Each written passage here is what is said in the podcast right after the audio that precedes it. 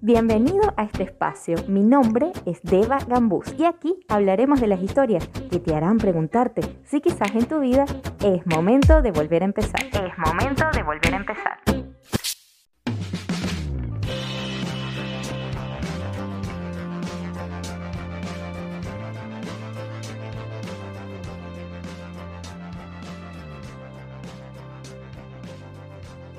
Hello, hello, bienvenido, bienvenida nuevamente a un episodio más de Es momento de volver a empezar. El día de hoy vamos a hablar de justifique su respuesta.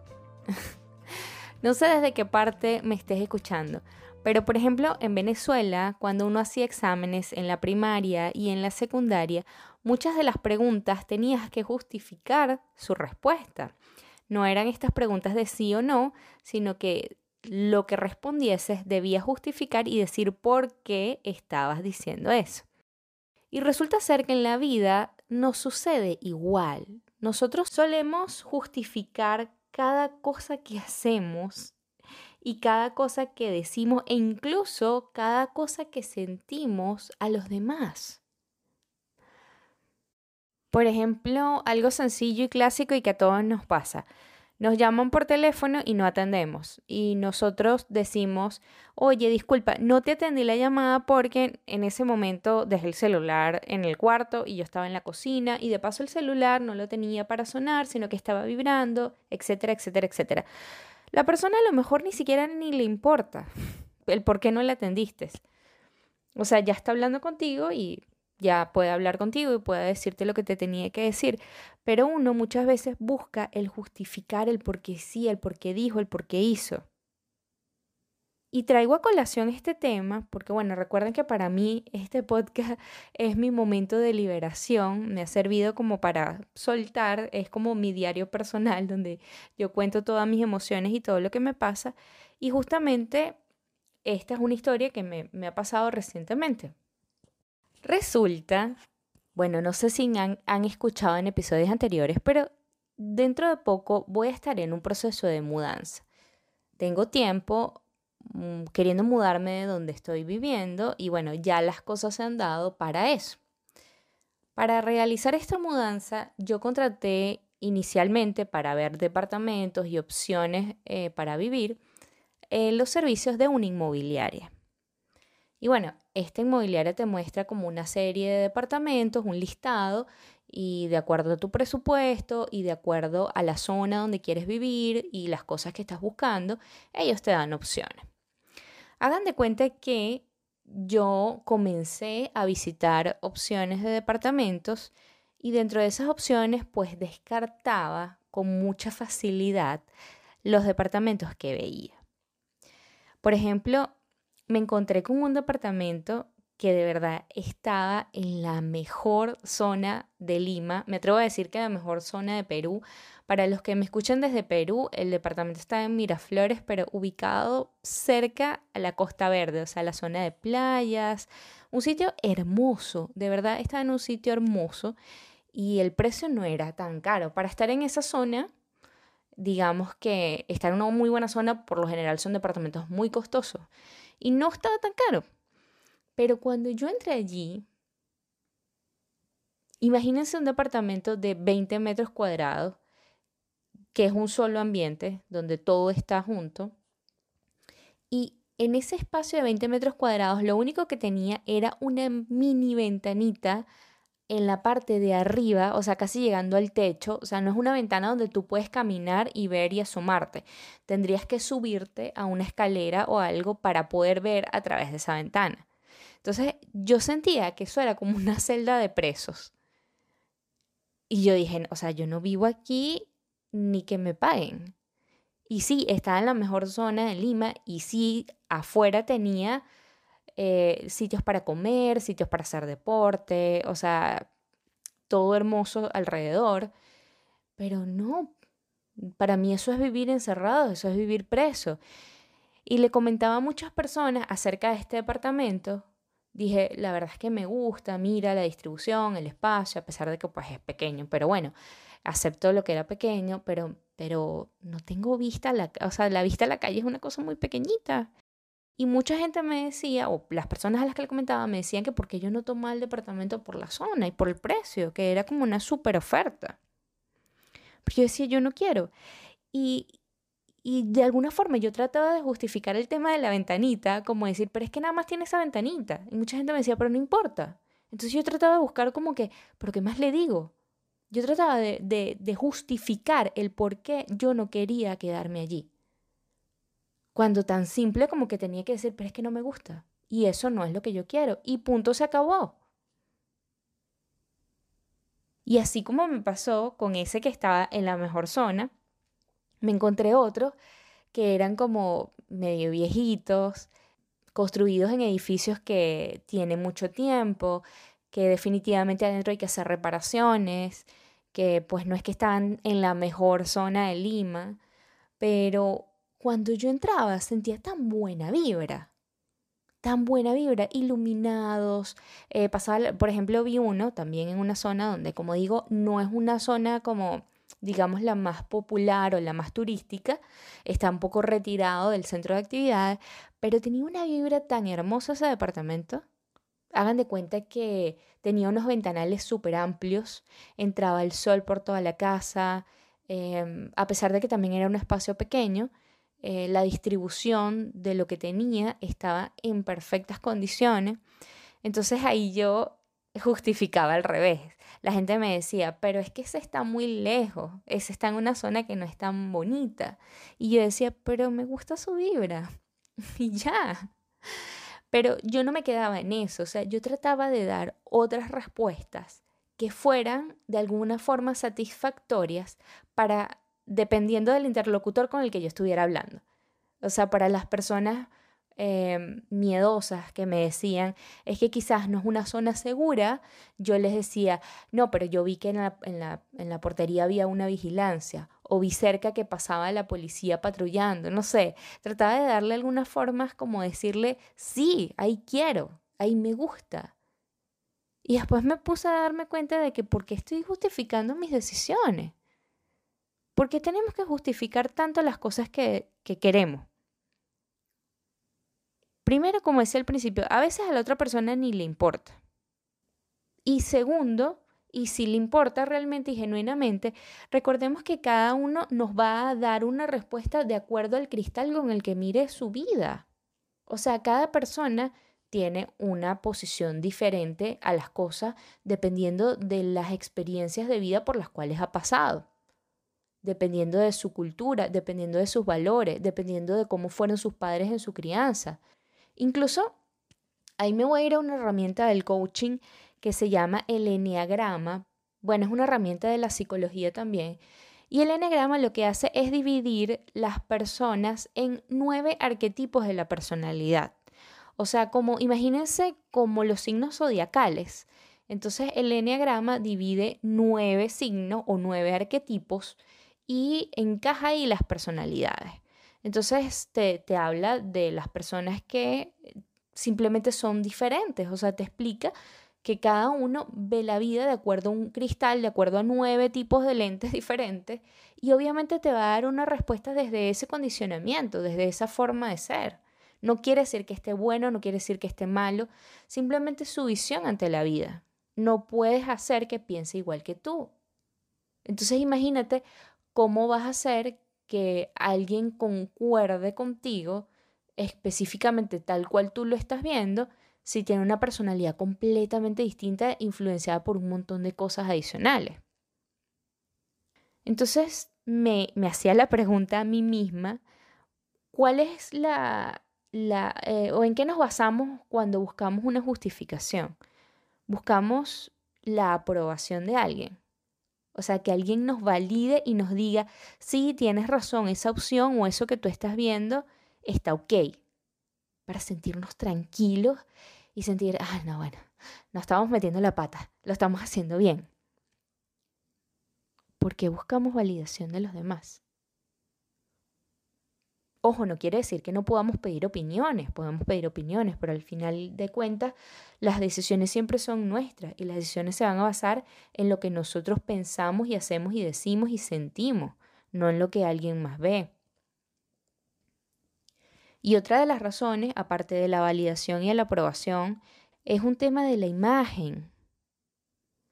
Yo creo que nos, nos da un poco de miedo que la gente piense que nosotros somos, no sé, locos o que estamos yendo hacia situaciones incorrectas o tomando decisiones incorrectas. Queremos proteger nuestra imagen de alguna forma. Imagínense, y aquí también voy a contar una historia personal, porque obviamente a mí me afecta mucho este tema de lo de justificarme. Em, me pasó cuando yo dejé el mundo corporativo y me fui a dedicarme al yoga. Yo conecto con el yoga de una forma muy profunda desde el inicio y yo me entregué a formarme como yogi, pero cuando lo estudié, lo estudié desde la visión de la India, en donde hay mucha influencia del hinduismo, de la religión hinduista. Entonces, por ejemplo, hay cantos hacia deidades de la India, hay mantras, hay prender un incienso, prender mm, palo santo, que es también como una especie de incienso, un palito de madera, en fin, rituales y de alguna forma, imagínense que mi mundo corporativo no encajaba para nada con este, esta nueva visión que yo tenía, esta, este nuevo gusto, esta nueva pasión. Entonces yo buscaba de alguna forma, no justificar en ese caso, pero como Em, bueno, sí, sí sería justificar. Era así como decir, bueno, sí, yo canto mantras en el parque, pero normal, pues no, no es que soy hippie, no es que me he visto raro, no es que estoy en otra corriente, no es que me cambié de religión, sino es que, bueno, a mí me gusta esto porque eh, me hace sentir bien. No sé, siempre buscaba de alguna forma dar una razón que a los demás le viniera a sonar como que yo no estaba loca o como que yo no me estaba, eh, no sé, transformando. Y la verdad es que nunca debía hacerlo. nunca debía hacerlo, sino simplemente si a mí eso me hacía sentir bien, pues chévere. O sea, si ahora cantas mantras, cantas mantras y punto. Y ahí se queda. Y si ahora me, me encanta andar descalza y ya no uso maquillaje, punto, ahí se queda. Y me gusta. Incluso me pasó también con ese mismo tema de la imagen eh, cuando ya decidí eh, estudiar el curso de modelaje y hacer modelo, hacer modelo de fotografía. Entonces la gente me decía, ahora dejaste el mundo yogi y el mundo espiritual por convertirte en modelo. Ahora te volviste superficial, ahora te importa la presencia, la imagen. Entonces buscaba justificarme, es como que sí, me gusta este mundo, pero no, pero yo sigo cantando mis mantras. Yo sigo recitando mi, rosario de Yapamala, no sé, como de alguna forma justificar que yo todavía seguía mi mundo yogi, creyendo en deidades de la India. Y, y eh, otro ejemplo, o sea, para, para, seguir basando en cosas de que, que, a mí me pasaron, también un poco me pasó en esta búsqueda de departamentos, ya trayéndolo al, al, al momento presente, que digamos que para ponerlos un poco en contexto, la imagen del venezolano dentro de Perú tiene una mala imagen dentro del Perú, o muchos han tenido una mala imagen porque han habido venezolanos que cometen eh, delitos dentro de Perú. Y ojo, pasa con venezolanos y colombianos y peruanos y chilenos y argentinos y de la nacionalidad que sean, porque el delito no tiene nacionalidad, simplemente es un delito pero se ha enfocado mucho hacia, o sea, la parte xenofóbica del peruano hacia el venezolano, hacia ese tema, pues, ¿no? Que el venezolano ha venido como a delinquir. Entonces, ¿qué pasa? Cuando vas a alquilar un departamento y dices que eres venezolano, hay muchos propietarios de departamentos peruanos que no les gusta y no les gusta porque hay un basamento, pues, o por lo menos es lo que están viendo en las noticias, es lo que están viendo en los diarios y se sienten desconfiados. Piensan que a lo mejor es una persona que no tiene compromiso de pagar o son los mismos delincuentes que ellos ven en las noticias amarillistas de la televisión, en fin. Entonces cuesta mucho eh, convencer a alguien o a algún propietario de que realmente tu nacionalidad no determina tu capacidad de pago del departamento o tu conducta dentro del departamento. Entonces, de alguna forma hay que como que justificarse y me ha pasado, me he visto diciendo, sí, yo soy venezolana, cuando te arrugan un poco la cara, cuando vas a ir a ver un departamento, le dices, sí, yo soy venezolana, pero, pero mire, yo trabajo, pero mire, yo tengo una profesión, pero mire, yo me dedico a esto, pero mire, yo tengo soporte económico para pagar, o sea, aun y cuando todavía ni siquiera me lo habían pedido, yo de alguna forma me trataba de justificar porque sé la realidad y porque también me topé con los que me decían, si tú eres venezolana no te vamos a alquilar, ¿no? Bueno, ya eso es otro tema, xenofobia que no voy a tratar aquí, pero eh, volviendo a ese tema de justificarme, me pasó ahorita también con este tema de la búsqueda de departamento. Entonces, bueno, puedo sacar la conclusión de que nos justificamos, uno, buscando la validación y la aprobación del otro, como que nos digan que estamos bien, y otros buscando mantener nuestra imagen y que no nos llamen locos, ¿no? De alguna forma, eh, justificar lo que somos. Pero eso nos corta un montón la libertad. Nosotros tenemos que tener la libertad de ser lo que somos y de querer lo que queremos sin ninguna disculpas sin ninguna justificación. Y ojo, no quiere decir que siempre vamos a acertar en nuestras decisiones. No quiere decir que no nos vamos a equivocar. A lo mejor las cosas que estamos haciendo no necesariamente nos van a llevar al, al resultado que queremos. Pero no por eso tenemos que buscar justificárselos a los demás. Cada quien está viviendo la vida como, como mejor le parece, como mejor la va viendo y como mejor la va sintiendo, ¿no? Y todos tenemos que ser capaces de tomar nuestras propias decisiones, tener nuestros propios criterios en base a lo que nosotros mismos sentimos. Así de simple. Y bueno, también por otro lado, identifiqué que no solamente nos nos, afecta este tema de justificarnos, sino que muchas veces también está implícito dentro de este tema justificar nuestra respuesta el no saber decir que no. Por ejemplo, cuando uno va a comer a la casa de algún amigo o incluso de una pareja, una persona, el chico con el que está saliendo ahorita y viene su mamá justamente estás conociendo a los padres y te ofrece una comida que no te gusta o simplemente no, no quieres, no te provoca en ese momento, eres vegetariano y te ofrecen carne, no sé, por ejemplo, y uno no dice no y punto, o no gracias y punto, uno tiene que justificarse. No, disculpe, gracias, lo que pasa, y de paso pides disculpas. No, disculpe, gracias, lo que pasa es que, bueno, acabo de comer, en este momento me siento como lleno. Entonces, no, o sea, di no y listo. Hay una frase que dice mi coach, mi mentora Esther, que dice que el no es una oración completa. Solo no. Y listo. Y ojo, podemos acompañar del no gracias con una sonrisa. No tenemos que dejar de ser amables por eso. Pero saber decir que no y que no quiero porque no quiero, porque no me da la gana, porque no me provoca en este momento, es válido. Tenemos derecho a no querer, tenemos derecho a no estar dispuestos, tenemos derecho a que no nos guste, tenemos derecho a no estar um, disponibles. Es completamente válido y no tenemos que tener ningún temor de decirlo, ni porque no nos aprueben, ni porque no nos vayan a querer, ni porque miedo a quedar mal.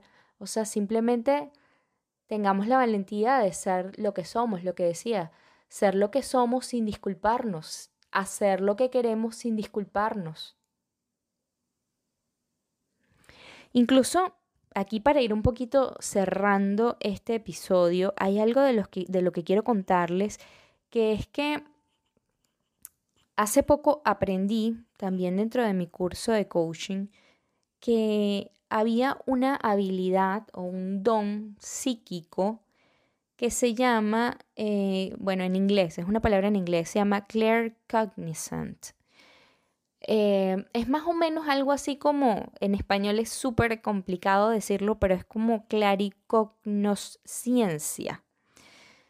Eso es así como los clarividentes, que los clarividentes son capaces de ver imágenes o visualizar cosas que el, el resto de las personas no las puede ver.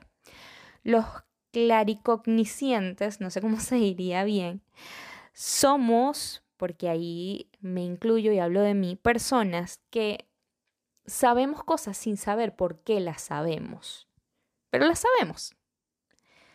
Es como si, no sé, si tuviéramos una vocecita interna, una, no sé, nuestra intuición, no sé cómo llamarlo específicamente, de poder saber cosas. Ojo, pueden ser cosas sencillas como por ejemplo, yo a veces estoy buscando las llaves y yo sé si no están o si están en mi cartera sin abrir mi cartera. O sea, yo puedo agarrar la cartera y decir, las llaves no están aquí. Y simplemente sentirlo. Y no las he buscado, no he abierto la cartera, el bolso, para saber si la llave está allá adentro. Pero ya yo lo sé. O sea, no sé si es algo de energía. No podría darte una razón específica de cómo lo sé. Pero bueno, es una habilidad que he desarrollado en el tiempo, un don psíquico que me parece una bendición, me encanta tenerlo.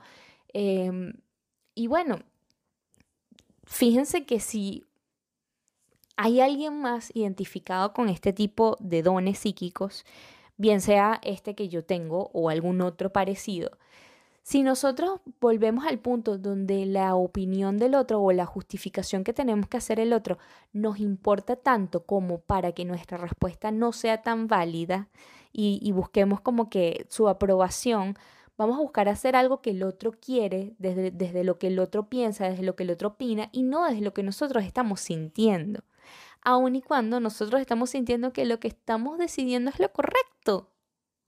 ¿Sí me, sí me, sí me explico? Volviendo al ejemplo del departamento. Por ejemplo, ese que a mí me causó buena vibra. Yo me desvivo, me explayo en explicaciones para que el resto de la gente lo vea como yo. Y a lo mejor no lo ven como yo y entonces yo digo, uy, a lo mejor hay algo que está errado en mí. Y ahí estoy perdiendo completo poder de tomar decisión, esperando un poco que alguien más, mi familia, mis amigos, la gente que conozco, la gente que de alguna forma me aprecia porque sé que me lo dicen de buena onda, pero bueno, dejando que ellos sean los que al final tomen la decisión en vez de reconocer que tengo un poder de saber qué cosas son buenas y qué cosas son malas para mí, simplemente porque lo he cultivado no solamente porque, porque siempre he tenido e, esa habilidad, sino también porque medito, porque me conecto con, con sensaciones, me conecto con mi voz interior, me conecto con mi intuición, me conecto con mi sabiduría divina y sé, sé la respuesta, sé lo que me conviene, sé lo que es bueno para mí. Entonces, no quiero apagar esa voz, no quiero tener que justificarme de más ante el otro y decir, tener que explicar el por qué, o sea, es así porque es así, porque yo lo siento, porque yo lo quiero, porque para allá voy y listo, sin disculpas, punto, se acabó. Y dentro de, este, eh, de esta habilidad, les quiero también contar una historia de una chica, una compañera que estudia conmigo en Sherpa, una chica increíble, súper linda. Y la historia de ella es que ella formaba parte de una importante empresa em, de aviones, una aerolínea, y por mucho tiempo trabajó allí y llegó el momento en el que tenía que tomar la decisión de irse con una propuesta em, económica de liquidación por, bueno, por tema de la pandemia y del COVID, tenían que salir de una cantidad de empleados, o sí quedarse ahí quizás con otras condiciones, con una reducción de sueldo, etcétera, etcétera, etcétera. No les doy tanto detalle del asunto, pero lo que sí quiero decirle es que para que ella tomara esa decisión, ella se encerró como por dos días sin celular, sin la opinión de nadie, no le contó esto a nadie, a su mamá, a sus amigos, a sus hermanos, a nadie, se encerró a pensar acerca de su decisión. Lo meditó, puso los pros y los contras, puso una balanza, empezó a entender qué, pasaba, qué sentía si tomaba la decisión de irse, qué sentía si tomaba la decisión de quedarse, y ella llegó a una conclusión solita, que antes de, antes de comunicarla a la empresa, sí lo conversó con sus amigos y todo esto, pero ya ella tenía la decisión tomada. Y me encanta ella debe estar escuchando esto porque ella es una fiel escucha de es momento de volver a empezar. Eh, me encanta que, que se diera ese espacio para ella antes de decidir tomar una decisión y no tener que justificar su respuesta. Al final estaba tan segura de que lo que había pensado era lo que le guiaba a su voz interior, que no tenía que justificarse. Al final fue, dijo, ¿sabes qué? Voy a hacer esto. Y ya, cuando ya la decisión estaba tomada. Entonces, me, me copio de ese ejemplo para, para llevarlo a mi situación y decir, ¿sabes qué? Donde yo sienta que visito un departamento, un espacio, ahorita justo en este momento de mi búsqueda y, y, seguramente llevaré este ejemplo a otras situaciones de mi vida, pero cuando yo esté en el departamento que yo sienta, lo siento porque para mí es un tema energético, lo sienta, de que estoy en el departamento correcto, voy a tomar la decisión aunque a las personas pueda no gustarle el sitio, el espacio, la distribución, los años del departamento, las condiciones en las que se encuentre, el área física alrededor, el precio que tengo que pagar. Si yo siento que la energía y la vibra ahí es la correcta, eso es.